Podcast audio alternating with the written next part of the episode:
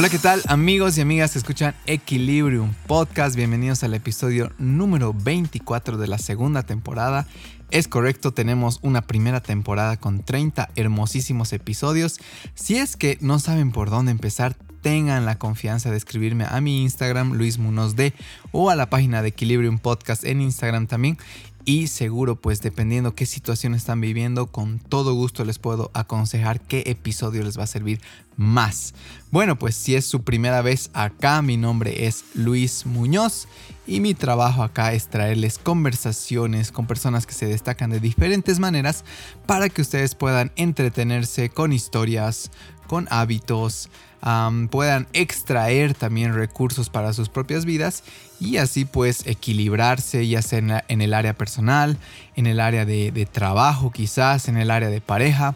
Creo que algo por el cual eh, Equilibrium se destaca es justamente por la por la honestidad que van a escuchar, por la libertad que van a poder encontrar en todas las conversaciones con cualquier persona de Equilibrium Podcast y creo que eso nos hace muchísimo bien a cualquier persona.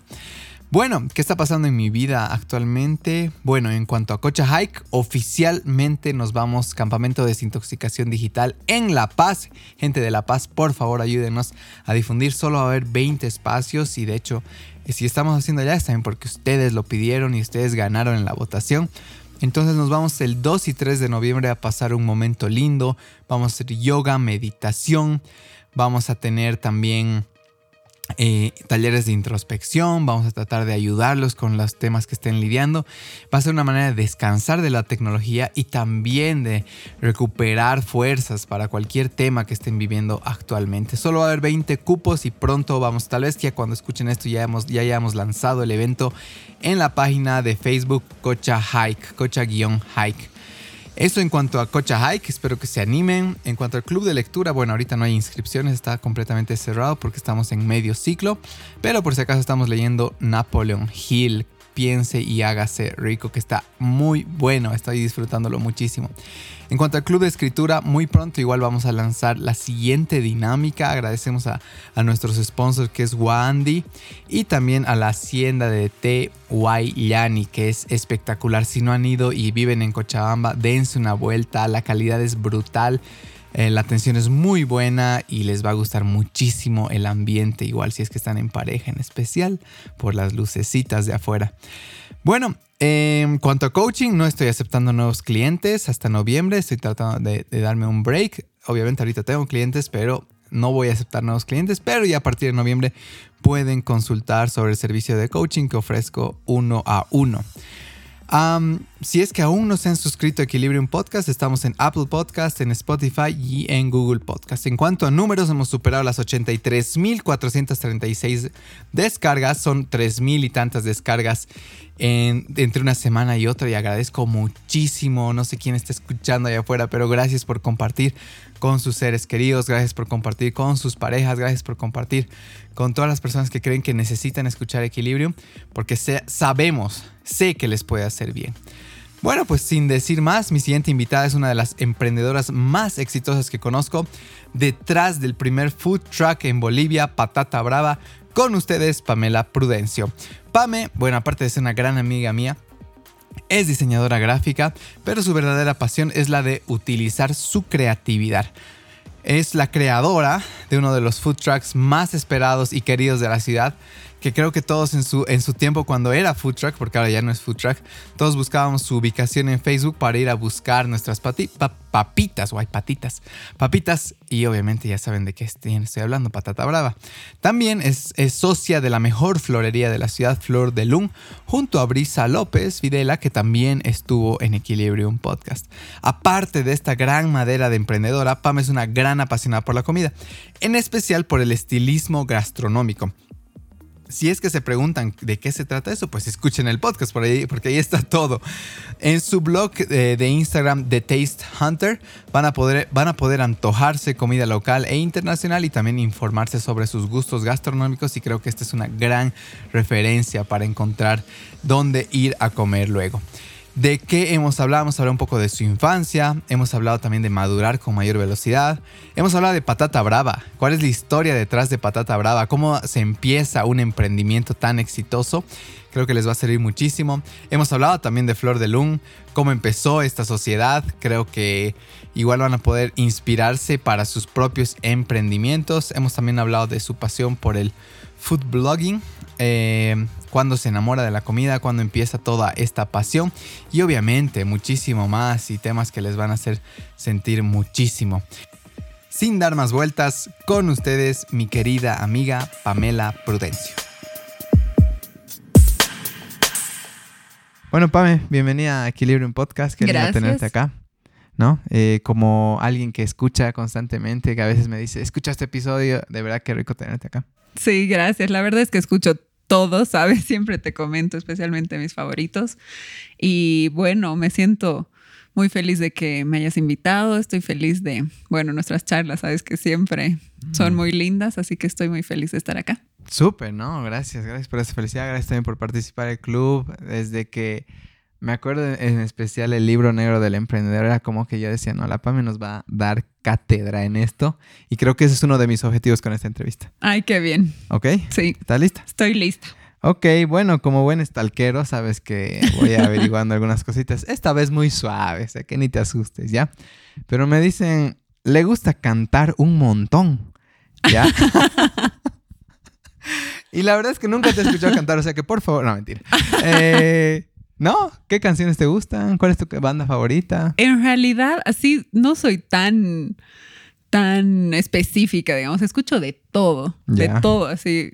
Es un chiste. Em, en la florería les digo, no, hoy es viernes, entonces viernes de reggaetón y les pongo reggaetón, pero así. Ya. O sea, como. Viernes de reggaetón. Sí. pero así como si fuera la discoteca, ¿no? Y canto así a full, no me importa, creo. Y hasta que entre un cliente. Hasta que entre un cliente y le bajo el volumen, pero sí. deben ir muchos y deben asustarse, ¿no? De, de mi música. está cantando? ¿Por qué están tocando reggaetón? O porque en la florería sí, parece una discoteca. Pero no, siento que me encanta, me encanta escuchar música. Siempre me despierto, voy, hago mi desayuno y me pongo mi, mi música. Eh, para ducharme me pongo mi música, llego a la florería, pongo la música. Entonces siento que es parte de mi vida, digamos, me encanta. Como un soundtrack. Sí.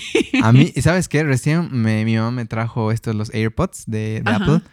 Genial ¿ya? Son muy cómodos, muy portátiles y demás. Entonces, ¿qué hago? Eh, apenas, chao, me despido de todos. Puk, puk, doble tap en mi oído izquierdo, play y me siento como estuviera en una película. Y hace bien. Sí. O sea, de hecho, este, estoy de mejor humor. Eh, estoy escuchando harto Vance Joy, Hosier. Y de alguna manera es como que si no estás tal vez tan motivado, creo que la música efectivamente te va, te va a sacar de lo que está en tu cabeza y te puede poner en un mood. Entonces, qué importante es igual cuidar. O sea, no te juzgo por el reggaetón, ¿ya? por suerte, viernes. Pero eh, ya es algo que estaba hablando. Qué grave escuchar de lunes a lunes reggaetón, ¿no? Porque quieras o no, te influye. Por más digas, no, a mí solo me gusta bailar y cantar. Quieras o no, estás escuchando y tu cerebro está procesando esto. Entonces, ¿qué tratas de escuchar lunes, martes y demás? O sea, escucho de todo. Tengo así un playlist que se llama 30. 30, sí, ¿por porque, porque, recién he cumplido, bueno, no recién, en mayo cumplió 30 años. Y es un playlist que lo hice, digamos, para mi cumpleaños y le he ido aumentando, aumentando, aumentando cada vez que sale algo nuevo. Y tiene todo, la verdad, tiene reggaetón, tiene Lady Gaga, tiene todo, todo, todo, Holzier, tiene todo. Beyoncé. Entonces, sí. todo tiene The Strokes. Muy tiene... bien. ¿Te gusta The Strokes? Sí, me encanta. Uy, qué bien. O sea, por eso te digo, no soy en una línea. Exacto, me gusta todo. Y como que es... Em, tiene... Eso lo uso siempre, todos los días pongo ese playlist, ¿no? Okay. Sobre todo para entrarme a la ducha, para hacer ejercicio, siempre pongo ese playlist y ya, lo que venga. Sí. ok, gracias Pame. Mira, eh, obviamente vamos a entrar a toda esta faceta emprendedora que tienes, pero realmente me, me gustaría viajar en el tiempo a tu infancia, ¿ya? Ya. Me gustaría saber un poco sobre cómo te has criado, me gustaría saber quién ha sido más influyente. Eh, sé que tu mamá igual vive en Francia. Realmente no sé si nos puedes contar un poquito, hasta donde quieras, obviamente, pero cómo ha sido tu infancia y cómo se construye esta mujer que, que le gusta crear, le gusta emprender y le gusta hacerlo bien. Entonces, no sé si nos puedes contar un poquito. Claro, bueno, mis papás se divorciaron cuando yo era muy pequeña. No me acuerdo si dos, tres años o hasta cuatro tal vez. Entonces no me acuerdo mucho, ¿no? Del tema. Después, eh, bueno, vivíamos en La Paz, yo nací en La Paz y nos vinimos a Cochabamba con mi mamá. Eh, bueno, vivíamos las dos solas, pero yo compartía mucho con mis abuelitos. Y hasta el día de hoy almuerzo todos los días con mis abuelitos, o sea, es, tenemos una relación muy linda, ¿no? Y creo que eso ha ayudado bastante porque mis abuelitos tenían una fábrica de mármol, entonces siempre yo he visto que ellos han emprendido, que siempre han trabajado y yo vivía ahí toda mi vacación, estaba en la fábrica de mármol, ¿no? Era la, la telefonista. Era la telefonista. sí, contestaba el teléfono.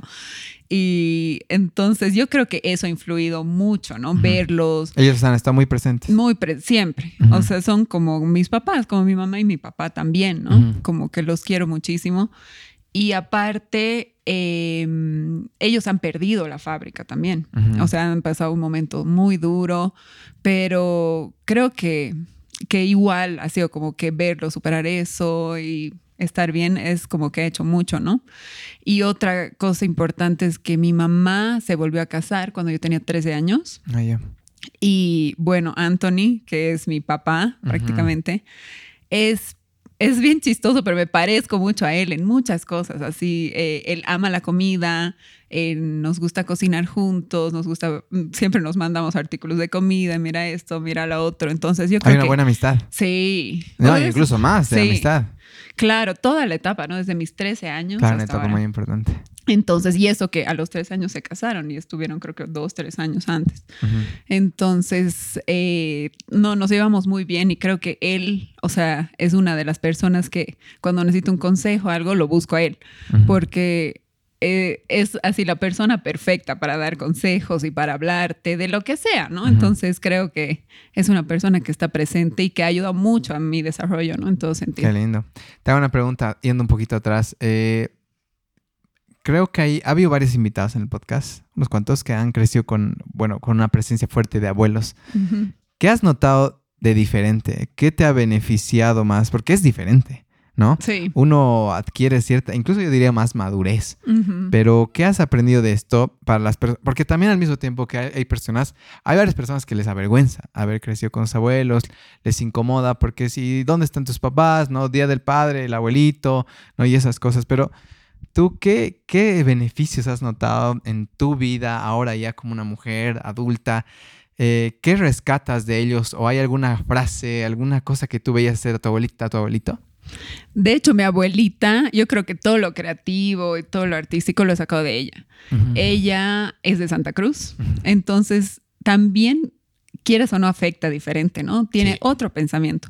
Entonces yo veo, es, ella es mi segunda mamá, pero tiene un pensamiento un poco más abierto, si quieres. O sea, de todos los consejos que me da es como que sí, hazlo, que me apoya muchísimo, 100% en todo. Entonces, no, no me muestra ese miedo, ¿no? De que no, eh, no sé, ten cuidado con esto. Más bien, sí, arriesgate, hazlo. Eres joven, entonces me encanta. Siempre ella me da los mejores consejos en ese sentido. Y aparte, ellas me acuerdo hasta el día de hoy es su historia favorita, que a los tres años, creo, estaba, creo que una vecina vino y nos dijo, ay, que quiero aprender a bordar. Y yo le dije, pero no sabes bordar, es como que lo más natural para mí, porque yo ya sabía bordar. Mi abuelita, sí, enseñó tu abuelita. Mi abuelita hasta el día de hoy borda cosas en Navidad, pero así muy, muy recargadas y lindas, hermosas. Entonces yo ya sabía bordar a mis tres años y para mí era como niña, ¿no? sé como, ¿por qué no sabes esto? Es tan básico. Entonces yo creo que de ahí he sacado todo lo creativo. Eh, ella cose, eh, todo. Si necesito que me arregle un vestido para mañana, voy, me lo puedes arreglar, me puedes subir esto. O sea, realmente hace de todo. Entonces yo creo que mis habilidades eh, manuales, creativas, vienen de ahí. ¿Y de tu abuelo qué hace acá? De mi abuelo. Mi abuelo es una persona... Eh, muy buena, pero muy cascarrabias también. Entonces, obviamente yo creo que eh, hay veces, ¿no? Que en mi familia como que se enojan y sé que por qué es así, que por qué, por qué no es más tranquilo, qué sé yo, pero yo ya he aprendido como que él hasta lo hace por molestar, ¿me entiendes? Como que los voy a molestar y me voy a hacer al sordo porque no escucha bien, pero le encanta hacerse al doble sordo. Entonces, y lo hace por molestar, pero es como que hay que tenerle paciencia, ¿no? Mm. Entonces, yo creo que sobre todo eso, yo estoy ahí, eh, qué sé yo, él le encantan los chocolates, entonces siempre es como que eh, no sé, invítame un chocolate, le digo, lo esconde así, pero ya no veas, me dice, salte del cuarto y yo ya, bueno, fregado. Sí, es súper fregado. Pero al mismo tiempo, él es el que ha emprendido, ¿no? O sea, el ah, proyecto, entonces... Él es el que se animó. Sí, y siempre ha sido, ha luchado mucho, ha llegado muy lejos con todo esto. Obviamente, algún momento se equivocó, y con el banco y qué sé yo, tuvo un montón de problemas, pero siempre ha sido muy perseverante. Entonces yo creo que eso es lo que más, más me ha llegado de él. Ok. ¿Y de tu mamá? De mi mamá. Ucha, mi mamá. Te estoy, deconstruyendo. Sí. Somos parecidas en muchas cosas y muy distintas en muchas cosas. Entonces yo creo que por eso es como que nos llevamos bien, porque ella eh, durante estos últimos, qué sé yo, unos ocho años, ha venido diciéndome, te tienes, tienes que practicar la empatía, que, qué sé yo, porque tal vez yo en algún momento no la entendía, ¿no? Porque es difícil. Es fácil decir, sí, soy empático, lo entiendo, pero no realmente, ¿no? Ah, Entonces, creo que eso ha sido como que lo máximo que mi mamá me ha dado, como que tienes que ser empático, ponte en el lugar de otro, o porque no sé, algún momento dices, me cae mal tal persona, sin ni siquiera conocerla muy profundamente por algo que ha hecho. Y me decía, pero ponte en su lugar, tal vez pasa esto, tal vez... Ella más pacífica. Sí, mucho más pacífica. Y creo que eso ha sido un, consejo así muy, muy bueno, porque realmente he logrado eso. Otra cosa que ella tiene mucha fe y bueno, me la ha transmitido así de una manera tan sutil si quieres, porque en realidad todos, mi abuelita también, pero como que necesitas, necesitas eh, encontrarte, ¿no? Con Dios, con lo que creas y realmente creo que esa parte también me la transmitió. Qué lindo. Eh, bueno, tal vez sea un poco intruso, pero creo que siempre va a ayudar a hablar de esos temas, ¿no? Ah, bueno, si tus papás han divorciado muy chiquita, tal vez no, no tienes muy muchos recuerdos, pero sí la marca, seguro que en algún punto ha salido. Me imagino. No sé si, ¿cómo has lidiado tú con esta ausencia? ¿Te has enojado años después? Eh, ¿Te has enojado solo ese instante, tal vez de niña? ¿O cómo manejas esto? Porque hay, hay varias personas bien trancadas en los divorcios de sus papás. ¿Y sabes cuál es la tendencia? Eh, el niño que sale de los dos papás divorciados se echa la culpa. Es mi culpa, es mi culpa y se tranca mucho tiempo. No sé si ha sido tu caso, si te has culpado o tal vez si te sigues culpando muy internamente, pero ¿cómo has lidiado eso? Yo creo que nunca he llegado a culparme, por ah, suerte, pero sí algún momento o me daba rabia o decía que por qué, por qué no está aquí o por qué, por qué, sé yo, todos los niños tienen sus papás en el Día del Padre y yo no, pero lo bueno es que mi abuelito siempre ha llenado ese, ese, mm. ese hueco, ¿no? Entonces yo creo que han trabajado tanto mi familia, porque tengo igual, mi mamá son cinco hermanos, dentro de ellos son tres hombres, entonces mis tres tíos siempre han sido como que yo soy la, soy la nieta mayor, la única mujer, todo, entonces siempre me protegió mucho, siempre han estado ahí. La vida te ha compensado mucho. Sí, entonces yo creo que eh, si algún momento me ha llegado, ¿no? Esto de que no de que me da rabia de que no esté mi papá o qué sé yo, no, eh, lo ha compensado toda mi familia. Entonces yo creo que mi familia se aportó muy bien, todos, todos realmente. Mis tíos son muy buenos. Hasta el día de hoy, cualquier cosa que necesito los llamo, por favor, mi auto, esto, siempre están ahí, ¿no? Sí, no, y, te dan la seguridad que esa es la que tal vez no pudo, no, sin juzgar a tu papá, no pudo dar. ¿no? Porque hay veces que realmente nadie hace las cosas por malo. Eso, eso quisiera que la gente igual escuche. Generalmente hacemos las cosas porque reaccionamos a nuestra historia, ¿no? Entonces las situaciones que se dan, a veces como que quedamos apuntando a alguien, no tú, esto, tú, el otro, ya sea mamá, papá, pero realmente con, el club de lectura que escuchamos tantas historias, con las podcasts y demás, me doy cuenta de que realmente la persona que nos ha hecho daño en algún punto, hemos creído que su ausencia nos ha hecho daño, no lo hace a la mala, no lo hace pensando, uh, ahora voy a lastimar a mi, a mi hermana, a mi hija, a mi hijo, ¿no? Realmente las personas no hacen eso así. Y creo que es bueno tener eso en mente porque así te libera y libera a la otra persona, ¿no? De decir, oye, tal vez tú te equivocaste ya años después porque no tuviste la oportunidad de trabajarte.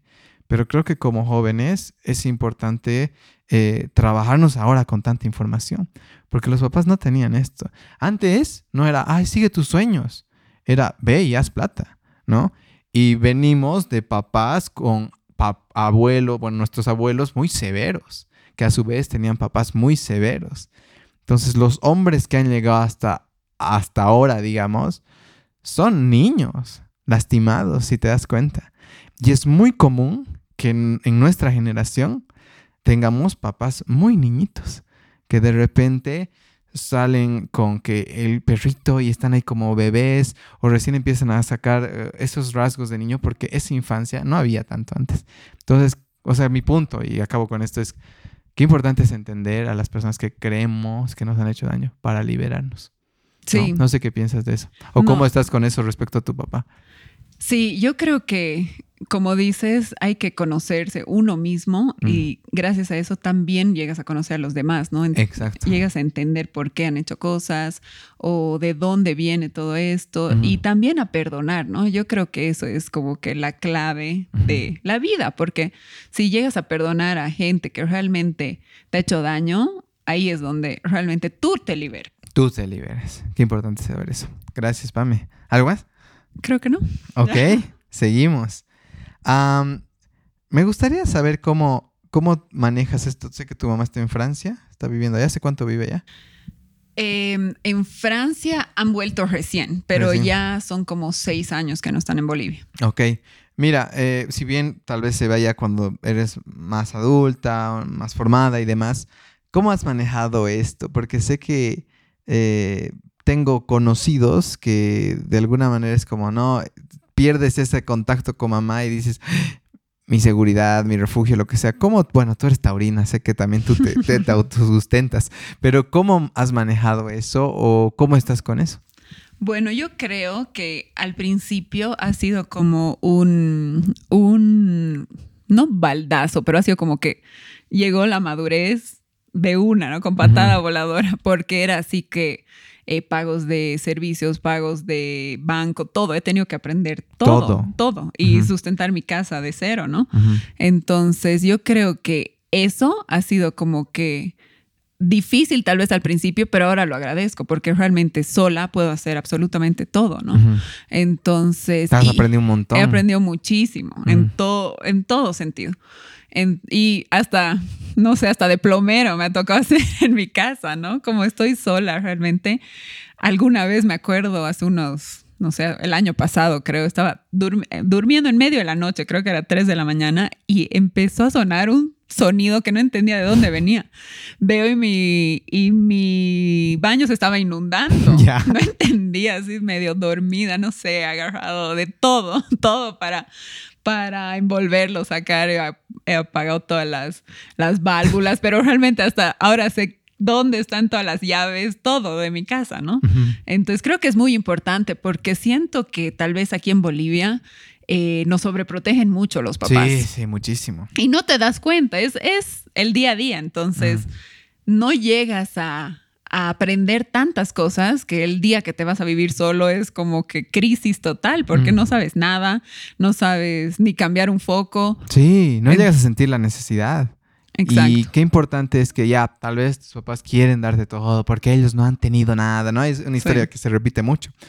Pero qué importante es deliberadamente crearte la necesidad de decir, mami, ya no me ayudes, gracias, pero que me falte porque cuando me falta, recién crezco.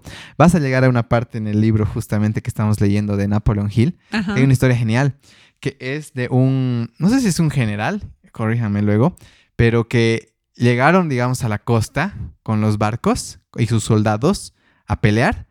Y dice que este general, quémenlos, quemen los barcos. Y fue como, ¿qué? Quemen los barcos, porque de aquí vamos a salir o muertos o vamos a ganar. Y ganaron, ¿ya?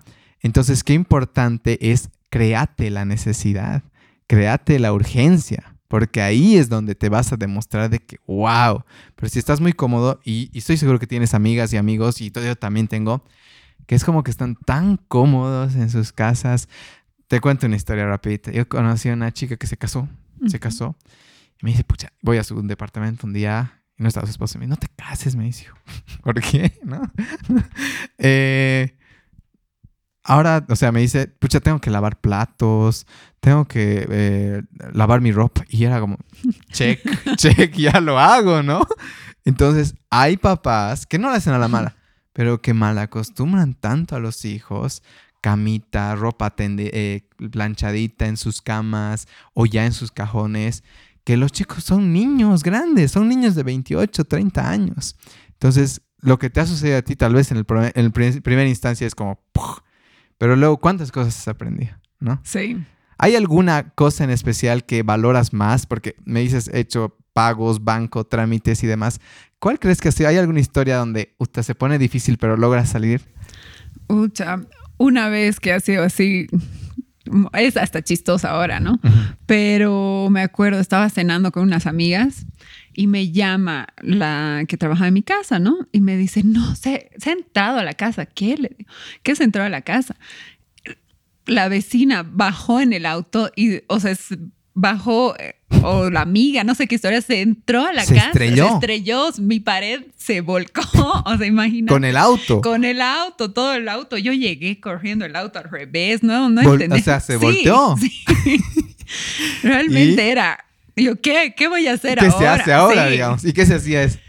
En realidad, y además era sábado o viernes, entonces era, ¿qué voy a hacer con mi casa abierta? Bueno, es un condominio cerrado, pero tengo cuatro perros, mis perros iban a salir, ¿yo qué hago con mis perros encerrada en la casa?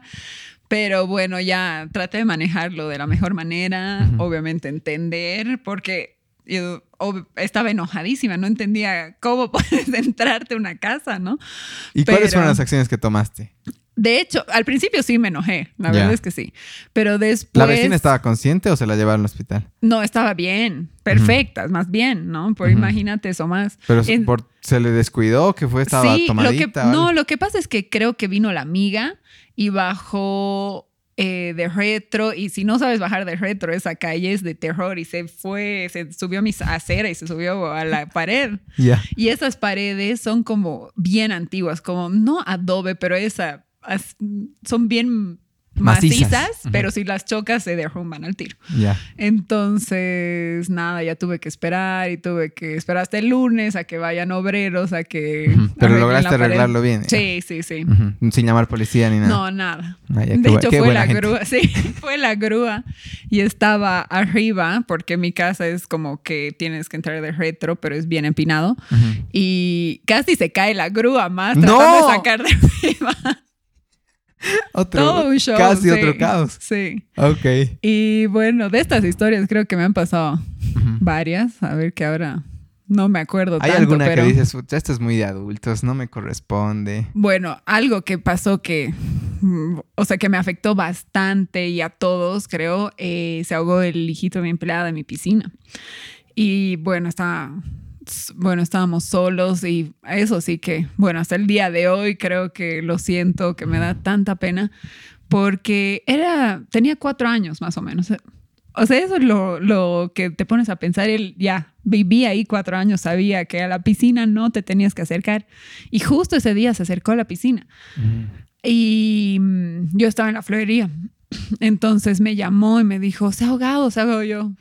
Los perros, no, no, entendía, no me mm. entraba. Claro, estaba histérica. Sí, entonces me dice, mi hijo, mi hijo. Me subo al auto y me voy corriendo, ¿no? Empecé a llamar a algunos de mis vecinos, bien amigos, y les digo, por favor, vayan yendo.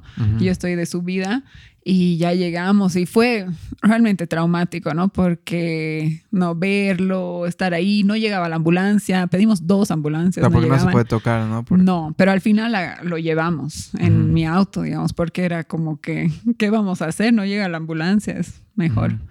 Pero yo creo que eso fue de los golpes más, más fuertes, ¿no? ¿Qué, qué has aprendido de esa experiencia? Y, um, justo el otro día hablé con con esta señora que trabajaba en mi casa Ella ya no trabaja. Ya no. Ah. Pero bueno, ella ahora tiene dos hijos y lo que me dice es que, ay, que yo he aprendido que hay que vivir la vida, o sea, amar, porque tal vez eh, en ese momento ella no le daba todo su amor a su hijo, ¿me entiendes? Entonces eso la, la golpeó muy duro a ella. Y ella ahora como que lo ha superado y también se ha, se ha apoyado mucho en Dios y creo que, que lo ha superado, no lo ha superado, porque no creo que llegues a superar algo así, pero como Aprendes a vivir con eso. aprendes a vivir Mm. con eso. Y ahora como que tiene esta mentalidad, ¿no? Diferente. Entonces, bueno, eso. Y a nivel personal, ¿tú qué, qué has aprendido? O sea, yo igual que la vida da vueltas en un segundo, ¿no? Porque, eh, por ejemplo, yo soy una persona que me encanta planificar todo. Me mueves algo y es como que, ¿por qué ha cambiado esto? Ya me cambia. Pero ya ahora siento que todas esas cosas ya no me molestan. Entonces, si hay un cambio, ya lo tomo bien, lo tomo tranquila y no pasa nada. Con mucha más ligereza. Sí, mucho más ligero. Entonces yo creo que eso, como Mm. que... A no apegarte tanto a los planes. Exacto. Mm, sí, yo, yo me acuerdo que igual cuando salí del cole, yo acabo el 2012, voy a hacer una maestría en Barcelona, en Puentes, dos años, vuelvo, eh, ya voy a estar con la chica con la que me tengo que casar, a mis 28 voy a tener ya dos hijos, ya voy a tener mi maestría, mi empresa, tengo 28, tengo un podcast, no tengo hijos, No haces puentes. hago entre personas, ¿qué has dicho? Re, recursi, mi broma, ¿no? Pero me dijo, es una chica, eh, haces puentes, pero entre personas. y de ahí el otro día me dice, ah, pero no haces casas. Y otra chica, no, Luis hace casas dentro de nosotros. ¡Esa! Entonces soy el ingeniero civil que de personas. de personas, ¿no? Como es la vida. Gracias, Pame, gracias por esas enseñanzas. Eh, he estado stalkeándote esto ya más a nivel personal y una de tus primeras fotos de Instagram dice, camino a mi defensa interna el 27 de junio del 2012, ¿ya? Y mi pregunta es, ¿qué estaba pasando esa vez en tu vida? ¿Qué estaba pasando en tu cabeza yendo a esa defensa? Obviamente, aparte del selfie, ¿no? ¿Qué ha cambiado principalmente de esa Pame? Porque sí noto un cambio, ¿ya? Sí. Alguien que observa y yo soy tan perceptivo y Dios me ha dado esa habilidad. Veo otra Pame, obviamente más niña, más modo party, ¿no? Sí. Y ahora veo una mujer mucho más construida. Primero, ¿qué estaba pasando en ese contexto? Bueno, yo igual que, que tú dije, voy a terminar la U, voy a hacerlo rápido. eh, y de verdad, bueno, creo que fue bastante rápido. Y ya lo único que pensaba, creo, era terminar mi tesis y ver ya qué iba a hacer después. Y me acuerdo que me compliqué en mi tesis como tres temas, porque me encanta complicarme así, como que no, no busco la salida fácil, ¿no? Sino que las vueltitas. Entonces me compliqué un montón, pero creo, como dices, uh, me encantaba salir, salía todos los fines de semana, sí o sí.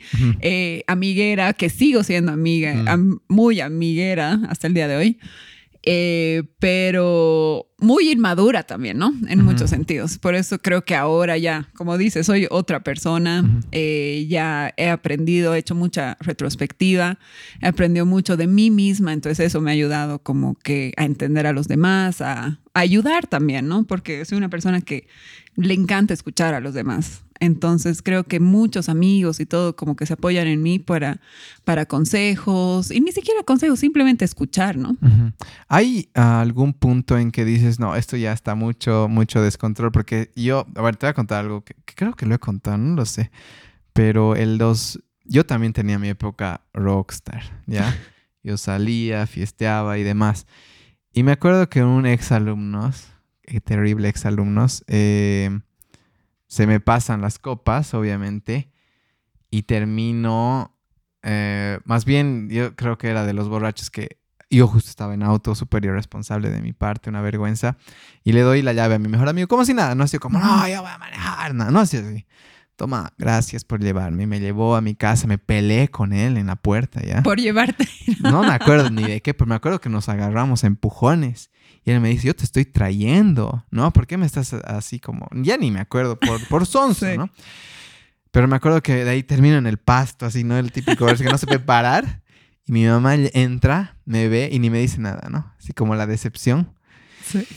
Y yo, ¡pum! Ya primer golpe, ¿no? La decepción de mi mamá. De ahí mi papá, igual muy buena gente, me lleva, me sube café y demás. Primera vez en mi vida que me vieron así. Y a la mañana siguiente, despierto. Mi novia, o sea, mi chica de la época, ¿no? Que no voy a decir su nombre, pero muchos ya saben. Y digo, no, no le hablé, no le escribí, vi que me llamó mil veces. Y voy así súper mareado con el chaki, con el malestar. En el camino me mareaba, un desastre. Llego a su puerta y sale igual otra mirada de, esa decepción. Y ese es el día que prometí ya no vivir así, ¿ya? Entonces creo que a veces la fiesta se acaba cuando algo te pega. No sé si ha sido tu caso, pero ¿hay alguna historia dentro de esta parte rockstar de, de Pam y Prudencio que dices, no, aquí ya nomás esto está perdiendo, estamos perdiendo el control? ¿Hay algún momento así? Yo creo, o sea, tanto así descontrolada nunca he sido, ¿no? Solo que me encantaba así salir y realmente de jueves a sábado, ¿no? Pero yo creo que más que nada ha sido madurar. Madurar. Sí. Progresivamente. Y, que eh, se ha ido mi mamá, entonces ya era como, no, porque están tus papás y dices, ya voy a llegar más tarde, o qué sé yo, tienes una hora, pero mami, me voy a tardar un poquito. Pero cuando estás sola es otro chip.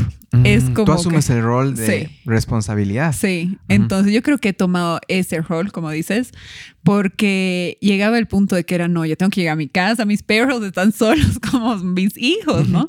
Entonces realmente tengo que llegar, no, no puedo quedarme hasta las 5 de la mañana.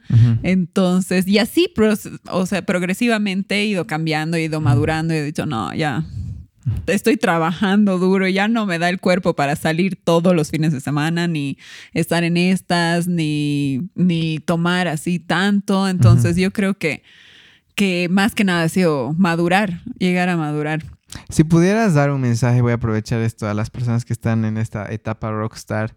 Eh, bueno, tú te las has tenido que madurar por la situación, pero ¿Cuál sería ese mensaje a esas personas que están un poco? Porque el otro día fui a dar una charla a la Cato y empecé a hacer estas referencias de fiesta y se morían de risa, claro, porque lo estaban viviendo, ¿no? ¿Cuál crees que es tu mensaje? O sea, yo siento que está bien vivirlo, ¿no? A veces no tienes de otra y si te toca, te toca, pero ¿cuál crees que debería ser su foco principal según tú? Alguien que madura un poquito más rápido. Yo creo que lo, como yo veo todo esto es que son etapas. Entonces tienes que ir quemando etapas eh, porque, no sé, hay amigas que realmente no salían en la época que nosotros salíamos con mi grupo, qué sé yo, y ahora salen. Pero ahora ya es como que no, no, yo no voy a salir, ¿no? Entonces yo creo que tienes que quemar etapas, pero no quedarte estancado. Sí estar presente, 100% siempre y pensar, yo soy una persona que me encanta plantearme objetivos siempre.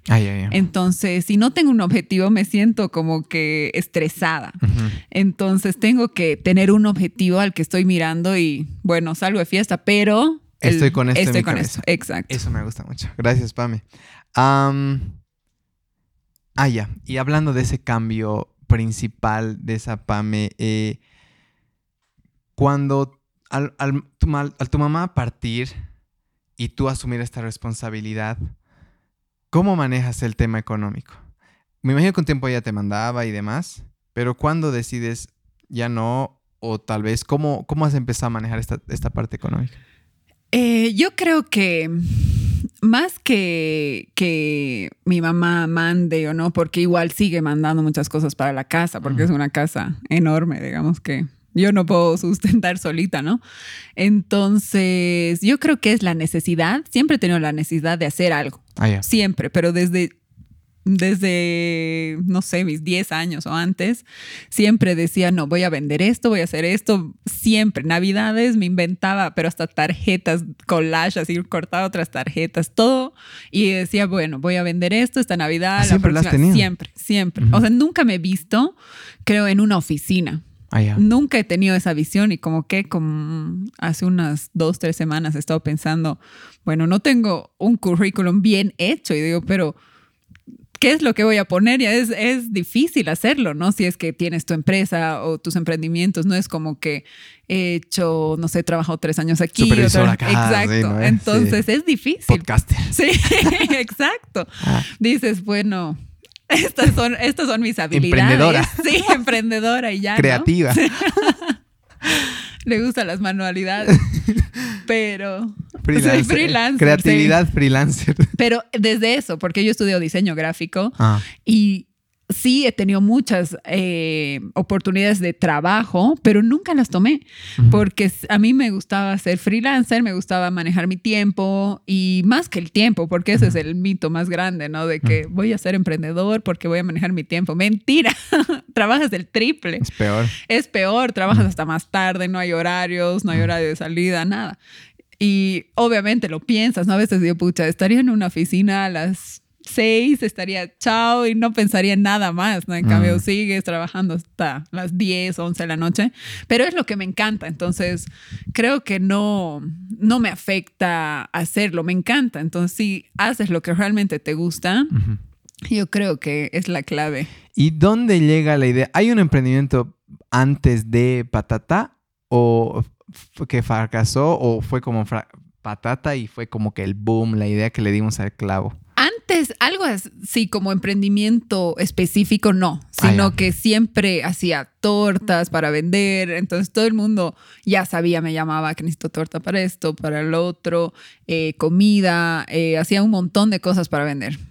Entonces, y ni siquiera era como que, bueno, por si acaso ahora hago esto, sino que de boca en boca, no haces por esto, sí, y me inventaba eso, sí, bien chistoso. Siempre era mi abuelita, era, me decía, pero es que no puedo entender cómo dices que sabes hacer, digamos, sabes. este pie de, no sé, de manzana a la tantos y nunca lo has hecho. Le digo, pero voy a aprender.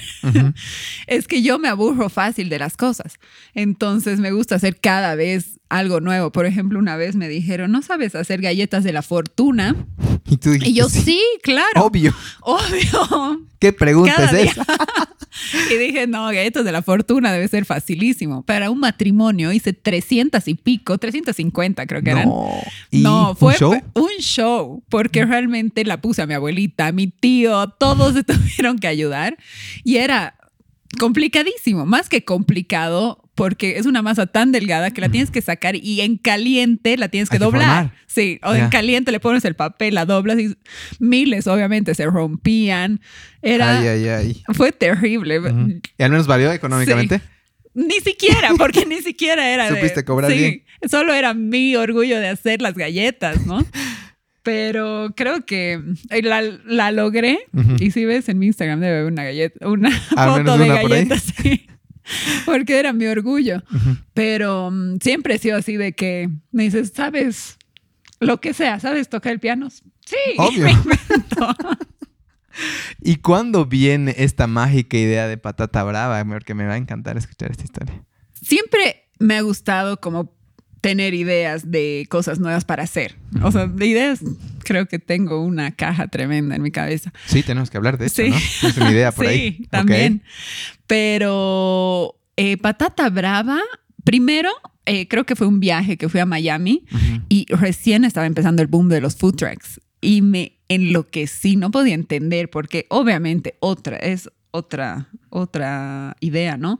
Porque iban a parques, pero parques tremendos y se parqueaban todos, todos distintos, uno de postre, uno de de cosas ahumadas, otro de parrilla con su parrilla y o sea, era espectacular y dije, "No, esta es esta es la nueva Este es el futuro. este es el futuro. Y como que llegué y dije, no, quiero un food truck. Porque y ya tenía una idea antes eh, de papas, porque dije, eh, creo que viajé a Holanda, Ajá. dije, o a Bélgica, no me acuerdo dónde comen papas en la calle, papas con mayonesa. Y dije, eso, esta idea para Bolivia está genial. ¿A quién no le gusta la papa?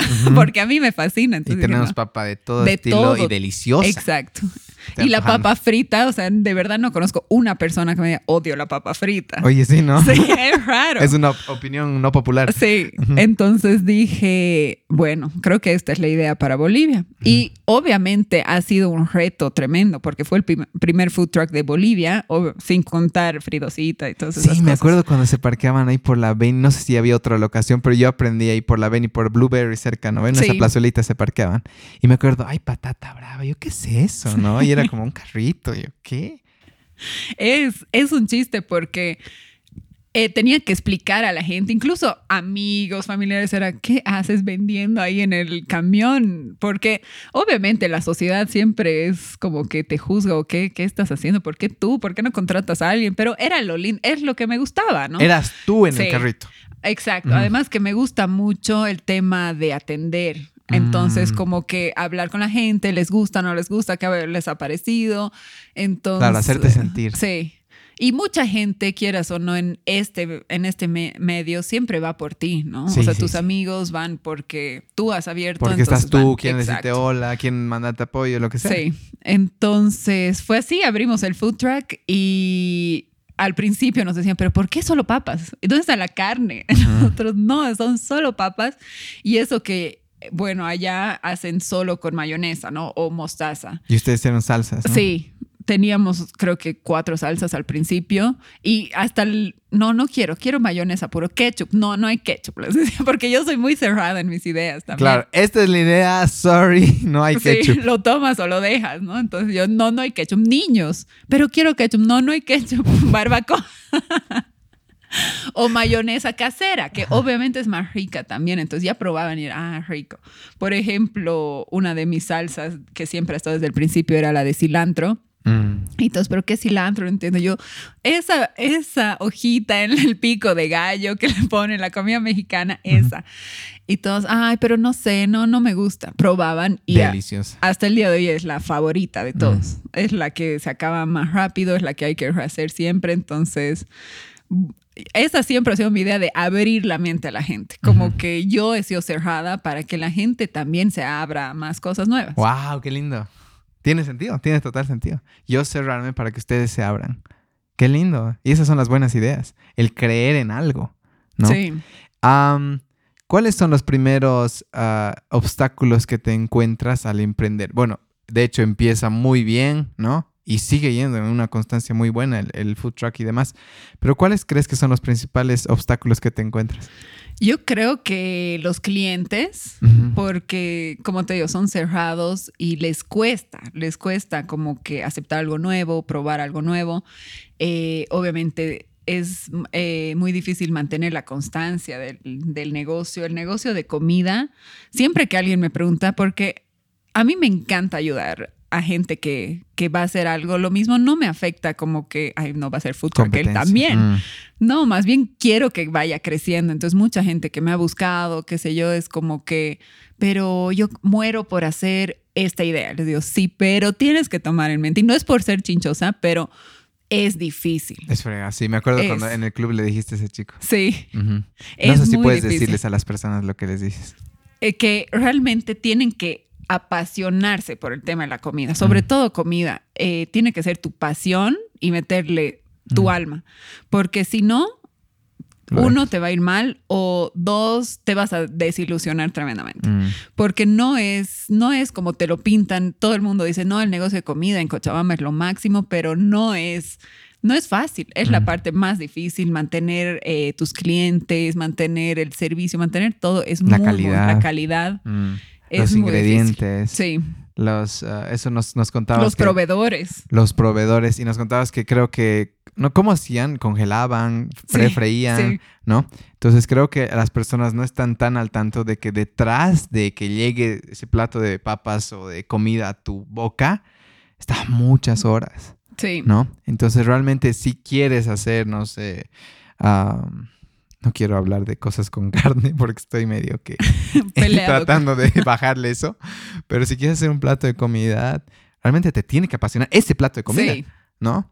Porque si lo quieres hacer porque vas a ganar plata, muy rápido la, la desilusión, se, la ilusión se va a apagar. Sí. Porque desde detrás de eso hay mucho trabajo. Gracias, Pame. Pame, muy, muy tristemente o tal vez felizmente al mismo tiempo, sé que acabas de vender la, la marca, no sé cómo decir, la empresa, la franquicia.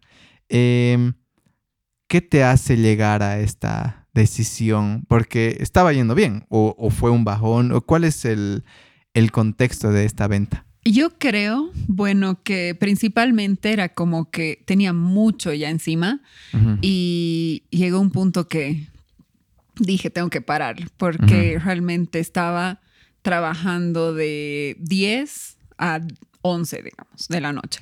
Entonces llegaba un punto que hasta me olvidaba comer, me olvidaba almorzar y era abrumante, abrumante. Entonces yo creo que ese ha sido el punto de que necesito, es, necesita más tiempo. Este este mm, local, entonces necesita alguien que realmente esté ahí y le dé lo que necesita, porque yo a veces no ni llegaba a ir y, me sentía mal. Era como que no he ido hoy día, que por qué. Eh, y eso que tenía un equipo espectacular, o sea, realmente las chicas eran excelentes. Pero sí te sientes mal que no has llegado a ir, no les has dado el tiempo necesario, entonces, y como que todo lo de comida necesita necesita tu presencia, necesitas estar presente a cada minuto, o sea, siempre hay imprevistos, siempre hay cosas nuevas.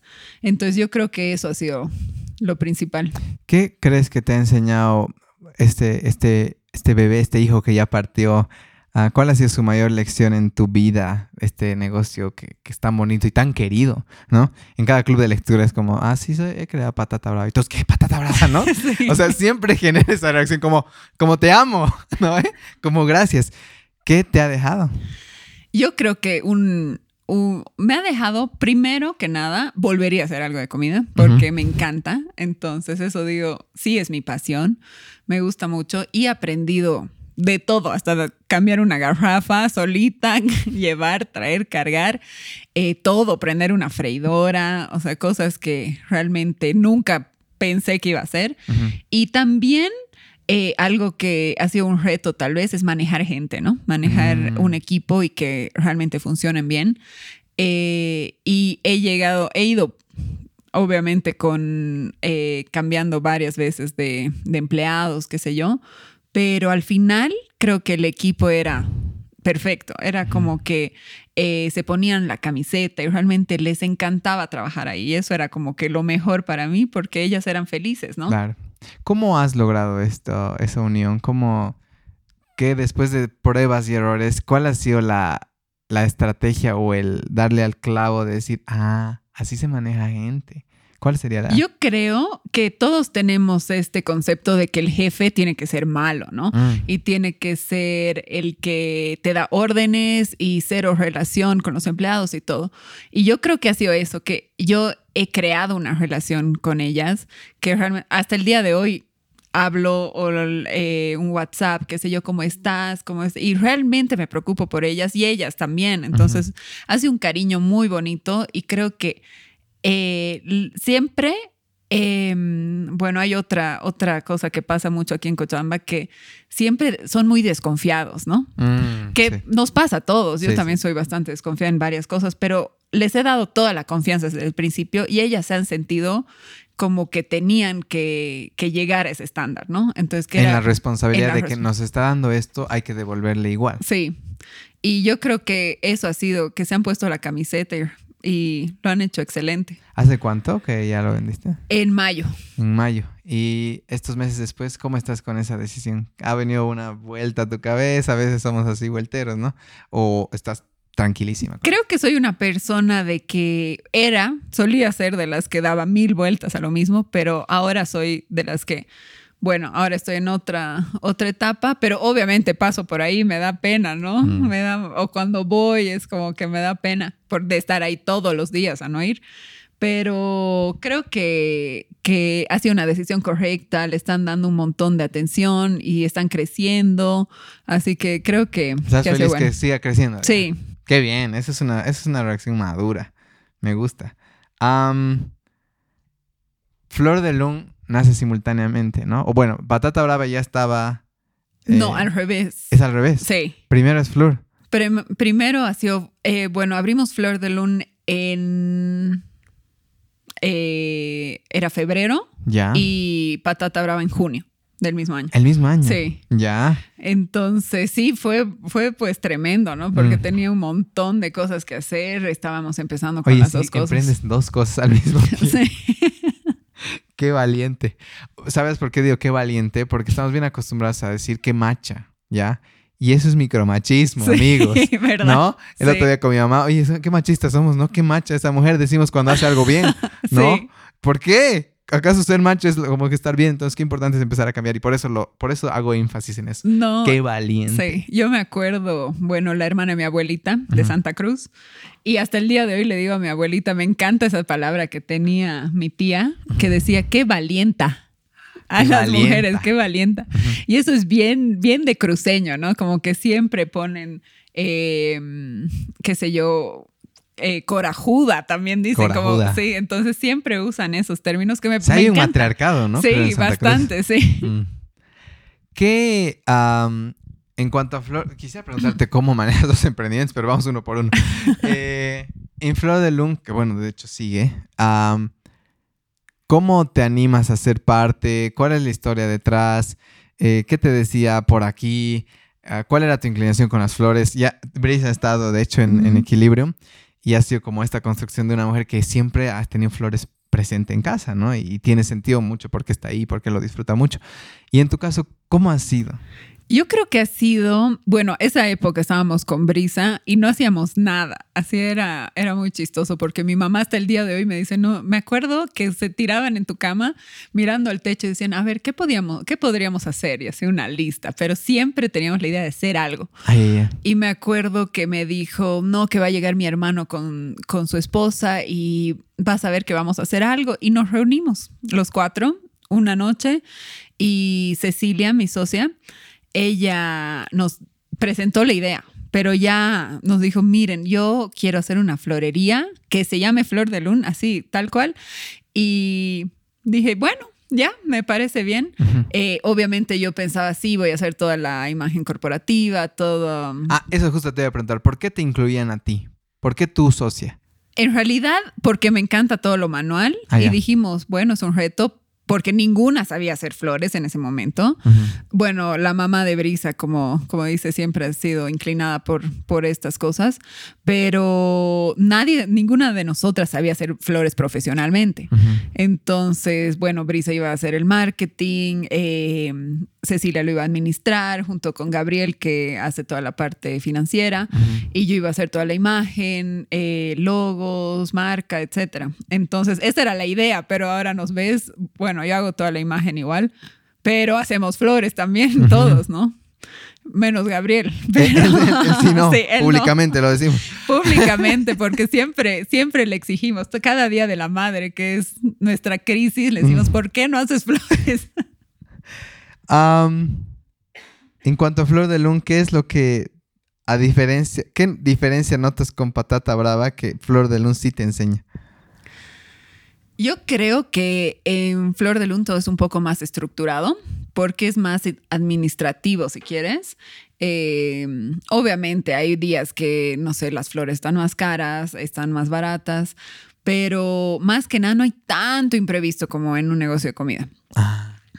Que no sé, en Patata Brava o se cortó la luz del local o del camión varias veces, se acabó el, el- la gasolina, el generador, y eso era de terror, Terrible. sí, no sabías, no, no había cómo medir cuándo se iba a acabar la gasolina, no, por más que la gasolina llegaba a un punto que se que colapsaba cuando tenías que hacerle un cambio de aceite, qué sé yo, entonces sin luz, entonces aprendimos, nos compramos de esas luces de camping Ah, y las poníamos, sí, las, con imán y las poníamos por ahí porque ya nos pasó tantas veces que cerrar era terrible, así que ¿Qué yo es creo lo que que, eso.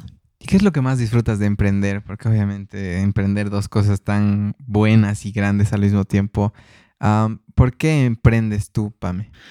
Yo creo que porque me encanta crear, sobre todo. Me encanta crear algo nuevo, me encanta la parte de, del inicio de crear desde la marca, pensar en el nombre.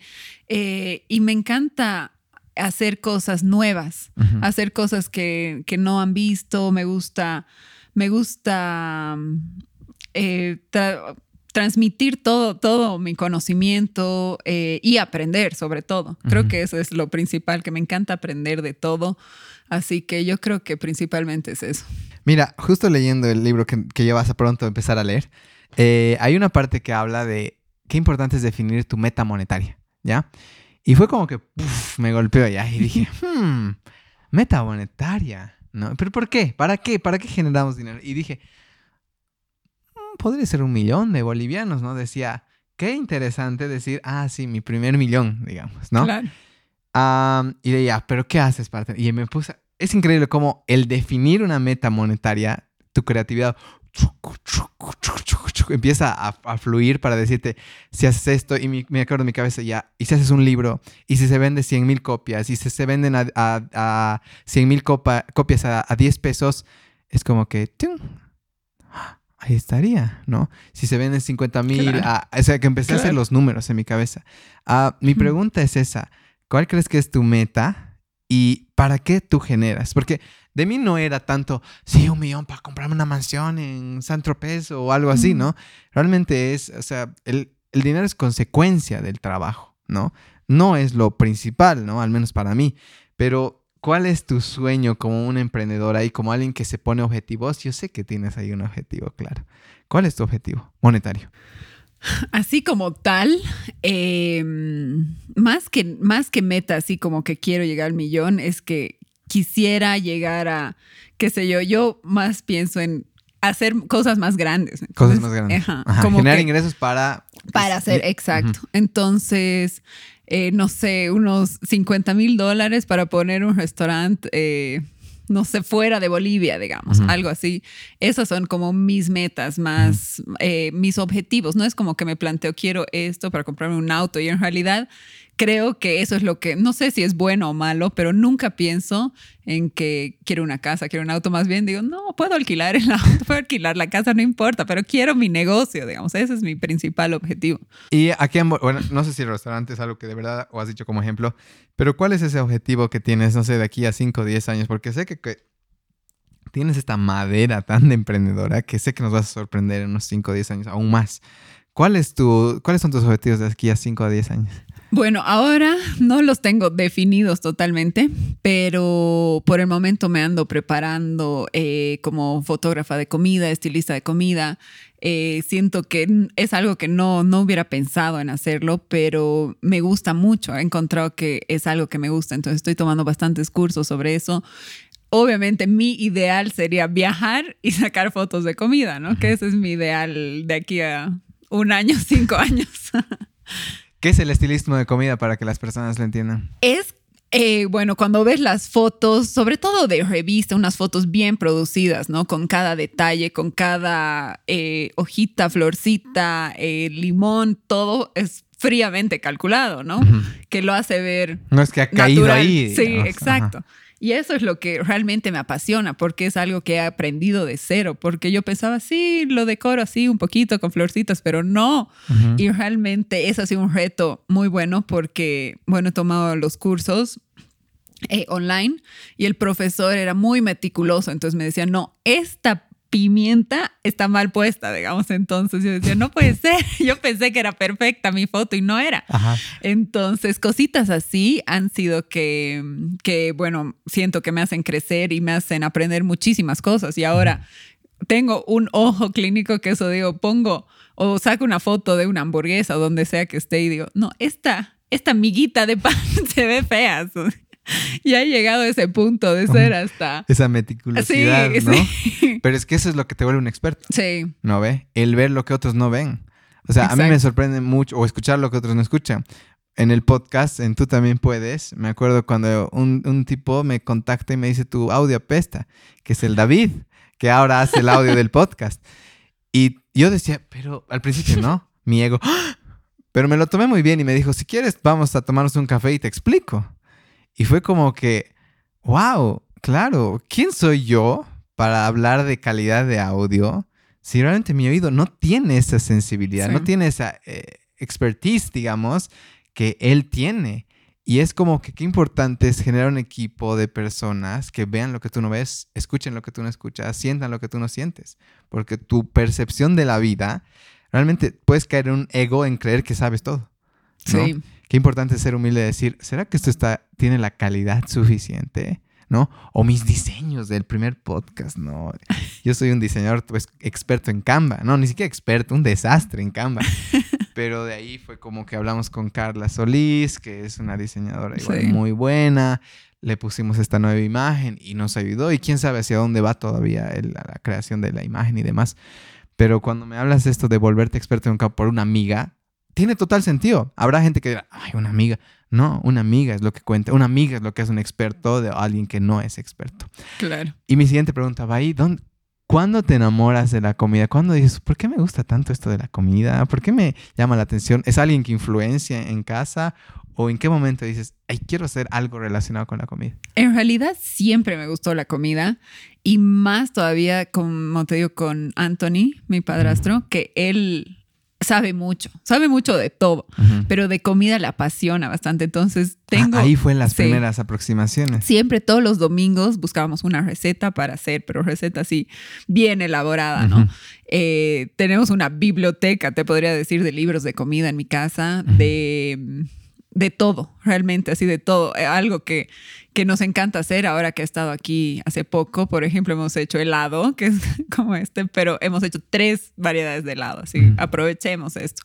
Eh, y realmente creo que de ahí viene como que la pasión, pasión por la comida y esa, esa cosa de buscar cosas nuevas, de... Y me he vuelto bien fregada, ¿no? Ahora soy muy, muy fregada de, de realmente decir, pucha, esto es delicioso. Eh, bueno, he tenido he tenido la suerte de poder viajar, de, de, conocer cosas nuevas y siempre me ha gustado la comida. Y eso digo, será que me he equivocado estudiando diseño gráfico, pero creo que es complementario y creo que en su momento eh, era diseño gráfico y ahora estoy haciendo muchas cosas con comida, pero que también me ayuda el diseño, ¿no? Está en las fotos, ¿no? No, lo la colorimetría y todo lo que involucra tamaños, dimensiones, escalar, y todo tiene que ver de alguna manera. Entonces sí se complementa como la ingeniería civil con lo que yo hago. Sí. no, eso no tanto. pucha, Pame. Eh, de verdad, gracias por, por enseñarnos tanto. Creo que no o sea, cuando dices soy una fregada con esto, me gusta, ¿ya? Porque creo que a ratos no nos volvemos suficientemente fregados con lo que nos apasiona y ahí está nuestro error. Eh, creo que las personas obsesivas, sanamente, eh, tal vez al principio no es tan sano, pero luego se vuelve un poco sano, eh, son las que hacen Flor de Lun, son las que han hecho Patata Brava y hacen proyectos que, que impactan en las personas. Ay, tengo una pregunta antes de pasar a la última ronda de preguntas. Hace poco se, si no me equivoco, se suicidó este Anthony Bourdain. Sí. ¿Cómo es Anthony Bourdain. Bourdain. ¿Cómo, qué has aprendido tú? Porque me imagino que alguien que le gusta la comida conocía mucho de él o has estado vez cerca en esa, en esa esfera, al menos. ¿Cómo te lo has tomado tú este tema? ¿Cómo tomas el tema o qué crees que le ha pasado? De hecho, bueno, yo lo admiraba muchísimo porque es lo que me encanta hacer y lo que me encantaría hacer, que te digo que es viajar y comer, ¿no? Porque él viajaba y comía de todo y era así, era mi, mi pasión, ¿no? Mirar su programa y todo, pero eh, yo creo que te enseña que nadie está libre de depresión, de problemas y realmente todas estas cosas que, bueno, se escucha mucho últimamente, suicidios muy, muy eh, jóvenes, ¿no? Mm. Entonces, y lo he pensado justo hace poco, todo esto, y digo, pucha, realmente, qué importante es tener a alguien ahí para hablar o qué sé yo. Y ahora, si siento que alguien está medio triste o algo, siempre o trato de conectarme con amigas que no hablaba hace mucho porque no sabes qué están pasando, ¿no? O por qué se han alejado, qué sé yo. Entonces, más que eh, más que nada, obviamente no, lo, no juzgo nada de esto porque siento que es algo hasta químico en el cerebro, no, no sabemos qué, está pasando esta persona, entonces tal vez él lucía muy feliz, pero tenía algo por dentro. que no ha salido. Que ¿no? claro, que no lo ha sabido curar tal vez, ¿no? sí, no, cualquiera diría, o sea, dos placeres de la vida, viajar y comer tú dirías, ay, ¿cómo vas a estar triste? No, pero realmente la depresión va mucho más adentro. Qué importante es lo que dices de, hablar, de estar emocionalmente estable, porque eh, quizás Anthony no lavó los platos a tiempo, si me, si me entiendes, ¿no? Sí. Que es, siempre doy ese ejemplo en el club de que si comemos ahorita comida china, que tiene un montón de, de grasas o de eh, dulces y demás, que son los que se manchan tus platos y te lo dejan, ¿no? La salsa agridulce, por ejemplo. Si ese rato tú lavas, uh, hasta con el agua se sale, ¿no ves? Sí. Pero si lo dejo ahí días y días y días, con el agua no va a salir. La esponja le va a costar, hay que poner un detergente, te va a costar, vas a tener que usar tu uña y demás. Y son lo es lo mismo con las emociones. Si algo nos sucede, lavémoslas a tiempo, hagamos terapia y demás. Entonces, eh, me estabas contando de esta persona terapeuta. Sí. Eh, ¿Cuál hay alguna cosa que te haya enseñado, algún ejercicio que te sirva mucho que quieras compartir con las personas? Más como ejercicio, bueno, es como que estar presente, saber sobrellevar tus emociones y realmente saber en, en el lugar que estás, ¿no? Que es lo que te comentaba, que a veces eh, tomamos roles equivocados en relaciones, en familia y realmente saberlo sobrellevar, que pasa mucho, ¿no? Mm. Ves mucho ahora también eh, como decías, los padres que ahora están viviendo su niñez y los hijos que están ahí, oye, papá, ¿qué te pasa con esto? Pero no es un lugar. Mm. Tiene que ser... eh, Hay que tiene el orden. Exacto, tienes Mm. que hacer eso y creo que eh, más que nada eso, sentirte en tu lugar y sentirte feliz de estar en tu lugar, ¿no? Mm, aceptar tu lugar. Aceptar. Aceptar donde estoy. Sí, aceptar donde estás te permite decir, ah, ya, desde aquí qué roles cumplo. Exacto. y me quedo ahí, porque el rato que me empiezo a, a salir y a desordenar, empiezan los problemas. Sí. Ok, gracias por eso. Eh, Pame, ¿cómo manejas el miedo? Bueno, la verdad es que, bueno, como hemos hablado tanto de los signos y todo, como buena taurina, no, no soy buena aceptando, ¿no? Que tengo miedo. Entonces, creo que trato de ignorarlo y sale bien, de alguna manera, sí. bien. Es como que ya no voy a tener miedo, entonces, bueno, lo voy a hacer de todas maneras y creo que sale bien porque quieras o no, ya le dices a tu subconsciente que igual lo vas a hacer y que ni modo, ¿no? Claro, atravesándolo encima, tal vez. Exacto. Como buena taurina. Sí, exacto. tiene sentido. Si pudieras darle un consejo a tu versión joven, que es esa Pamelita que estás, voy a decir, saliendo del colegio, ¿qué le dirías? Yo creo que mm, prim- primero que no se juzgue tanto, porque, bueno, tendía a ser esa persona de que le daba mil vueltas o será que he dicho esto correctamente y muchas vueltas y realmente te, te puede enloquecer, algo así. Entonces yo creo que eso, ser segura siempre de lo que hagas y consecuencias, eh, principalmente eso, ser, eh, ser seguro y tomar acciones sin mirar atrás. Ok, muchas gracias. ¿Hay algún libro o video o película que quieras compartir que te influenciado mucho?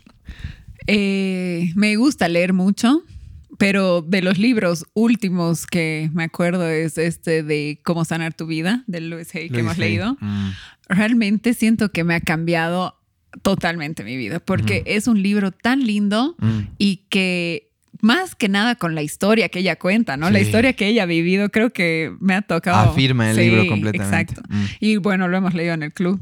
Y ahí lo he dicho, también me ha cambiado la vida este libro porque realmente siento que ahora eh, yo puedo mandar como que buenas energías a todo, el, a todo el que se pasa por mi camino. Y cuando leí el libro lo he practicado, ¿no? Que te dice, manda energía al, no sé, a la persona que está caminando enfrente tuyo Mm, y practicas eso y realmente te sientes tan bien. mm. Te Creo sientes que sí, beneficiado. sí. Sí, dar te beneficia. Sí, No es solo recibir. ese libro me ha marcado. Creo que todos deberían leer ese Sí, y ahí habla de biodescodificación Sí, igual, a también. un nivel eh, bien digerible, bien fácil de Sí. entender. Súper. Am, ¿Cuál es tu página de Instagram preferida? Uy, Una. ya sabes. Me encanta, me encanta Instagram, pero creo que una que he estado viendo mucho por el tema de comida y todo, eh, se llama eh, Food Fluffer. Food Fluffer. Sí, que es como que, no sé, como que hacen todo el styling, ¿no? Pero de una manera tan linda y tan creativa, tan detallista, creo que eso ha sido de, es de las que miro llama- cada día. Quiero ver ahorita. Sí. ¿Hay algún proyecto nuevo en el que estés trabajando y quisieras que más gente se entere? ¿O, o invitar a algo? Se viene... No, ya pasó justo primavera. Pero me imagino si tienen algún evento o algo que quieras compartir. Bueno, en cuanto a la florería, se viene el Día de la Mujer, el 11 mm. de octubre. Y personalmente, bueno, estoy tratando de reinventarme, más que reinventarme, como que tengo muchas cosas en mente y encontrar como que cómo juntar todo esto. Eh, bueno, me estoy moviendo un poco más con todo esto de, la fotografía de comida, de styling, de food blogging, de tratando de sacar lindas fotos de dónde como, todo eso. Creo que me estoy moviendo más por ese lado. Ahí te vamos a ver entonces. Esperamos noticias por ahí. Sí, ya una vez ordene todo, ya les voy a contar qué se viene. Ok, te vamos a apoyar. Ahí te hago una pregunta. ¿Cuál es tu plato preferido? ¿Cuál es tu restaurante preferido en Cochabamba? ¿Y cuál es tu plato preferido? ¿Cuál dices, ah, sí, aquí cuidan la calidad muy bien? Te iba a decir, ¿y dónde no? Pero no, no, queremos destruir a alguien. Eh, ¿Cuál sería? Mm, tengo varios lugares, pero creo que uno que no voy siempre, entonces creo que es más especial, es la cantonata. Me encanta. Me parece de los restaurantes que nunca ha bajado su calidad y que siempre, eh, siempre lo que pidas es bueno. Creo que eso es muy importante acá. Eh, me encanta el tortellini a la piamontese. Es de mis favoritos, me fascina. ¿Qué es? Perdón. Es tortellini es un tipo de pasta rellena. Ya. Y es esta, es con una salsa de crema, alcachofas, hongos, es deliciosa, tienes que probar. Voy a probar, de hecho, por eso quería esa recomendación. en base a toda tu experiencia, lo que has aprendido de emprendimiento, de tu vida y demás, ¿cuál crees que sería tu mensaje para las personas que nos están escuchando? Eh, bueno, creo que el mensaje va un poco más personal, porque creo que en algún momento he trabajado tanto y me he olvidado un poco de mí al momento, al punto de que me salió una alergia terrible en mis manos, que era alergia a las flores, pero también estrés y todo, y que hasta he ignorado esa alergia casi ¿Te han un dicho año. descansar? Sí. Yo creo que era un llamado de atención, ¿no? De mi mismo cuerpo, que aparte de descansar, como que está más presente y dedícate un poco más a ti. Entonces, mi consejo sería por lo menos una hora al día dedicarte a ti. Pero aparte del ejercicio, por ejemplo, que es otra hora que yo creo que es bien necesaria, eh, dedicarte a ti, lee tu libro, no sé. Mi mate. Mi mate. Ponte la mascarilla. Exacto. Yo creo que eso es muy, muy importante. Ok, muchas gracias, Pame. Bueno, siempre hago un reconocimiento, agradecimiento. Eh, te agradezco. Ah, te felicito porque es como que aparte de, digamos, esa emoción de todas las chicas o de los chicos cuando dicen que eres la que ha creado Patata Brava, eh, yo siempre te, o sea, te admiro, ¿ya? Es, me es muy fácil admirarte. Eh, me es muy fácil mm, ver todo el todo lo detrás, el backstage, que tal vez la gente no, no lo ve, no lo siente. Y, y de verdad que a mí, como a mí también me encanta el emprendimiento, digo, wow, está esta mujer sabe mucho, está un paso adelante de todos nosotros, eh, ya está pensando su siguiente movida y nosotros ni siquiera hemos llegado a esa movida, pero vamos a llegar, ¿me entiendes? Entonces, realmente aprecio eso. Yo creo que eh, a partir de ahora, de, no sé, estoy con una idea igual yo, ya que creo que tú eres la persona que, tiene que estar, en realidad estoy seguro, pero me gustaría hacer, por ejemplo, una especie de incubadora de proyectos, pero no, no esas que es como que, es que no quiero decir nombres ya. quiero crear una, pero desde bien la realidad y desde el equilibrio. Como enseñarles a crear un emprendimiento desde cero, pero con todo lo que involucra, no solo la parte em, que es lo que se muestra más, diseño, marketing y demás, sino hay mucho más que no siempre se muestra. Y siempre he dicho, qué bueno sería hacer como un, y lo voy a decir ahora, Equilibrium Academy, ¿ya?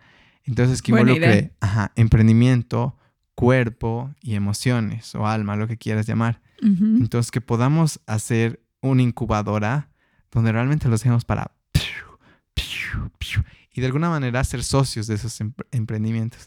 Entonces ya te voy a estar molestando. Me encanta la idea. Suena bien, ¿no? Sí. Y ojalá nadie nos la robe. No, mentira. Eso no importa.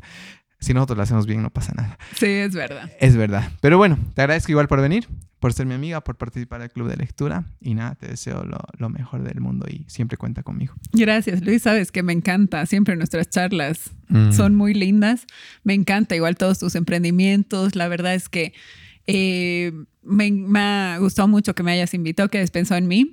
Y bueno, sabes que vamos a, vamos a seguir pensando en más ideas juntos. Seguro que sí. Y te deseo igual todo lo mejor porque cada emprendimiento que haces igual lo admiro bastante. Oh, gracias. Súper. Gracias. Chao, gente. Después de entrenar, cuando el hambre aparece, generalmente te encuentras con un problema. No quieres estropear el trabajo duro con una salteña o un menudito. Mis amigos de Knockout Protein Brownies tienen la respuesta ante esa hambre canina post-entrenamiento. Deliciosos y nutritivos brownies de chocolate que puedes portar en cualquier bolsillo para saciar esa hambre y sentir que estás complementando tu entrenamiento. Búscalos como Knockout CBBA en Instagram o llama al 799-5366 para hacer tu pedido. Anímense, les va a gustar muchísimo. Muchísimas gracias por haber escuchado Equilibrium Podcast. Hoy en día hay tantas opciones para entretenerse que elijan escucharnos es muy valioso. Si quieren ver las notas del episodio con las mejores frases, hábitos y recursos, pueden visitar nuestra página de Facebook Equilibrium Podcast. Antes de que se vayan, les sugerimos que se inscriban al podcast en su plataforma preferida. Estamos en Spotify, Apple Podcast y Google Podcast. Así podrán ser notificados cuando un episodio nuevo sea lanzado. Tenemos muchas descargas en el exterior y hemos creado una cuenta Patreon donde recibimos donaciones voluntarias si es que sienten que el podcast los ha ayudado de alguna manera. El podcast tiene muchos gastos operativos y estos aportes nos ayudan a tener recursos para algunas inversiones que nos permitan mejorar la calidad del proyecto y a veces tomarnos un café con el equipo. En Patreon estamos también como Equilibrium Podcast. Si han disfrutado este episodio, también yo sé que estamos pidiendo muchas cosas, pero también agradeceríamos mucho que lo compartan en sus redes sociales y o le digan a un amigo que escuche. Nuestra misión es llegar a la mayor cantidad de gente posible que se pueda entretener y enriquecer al mismo tiempo. Nuevamente gracias y hasta el siguiente episodio. ¡Chao!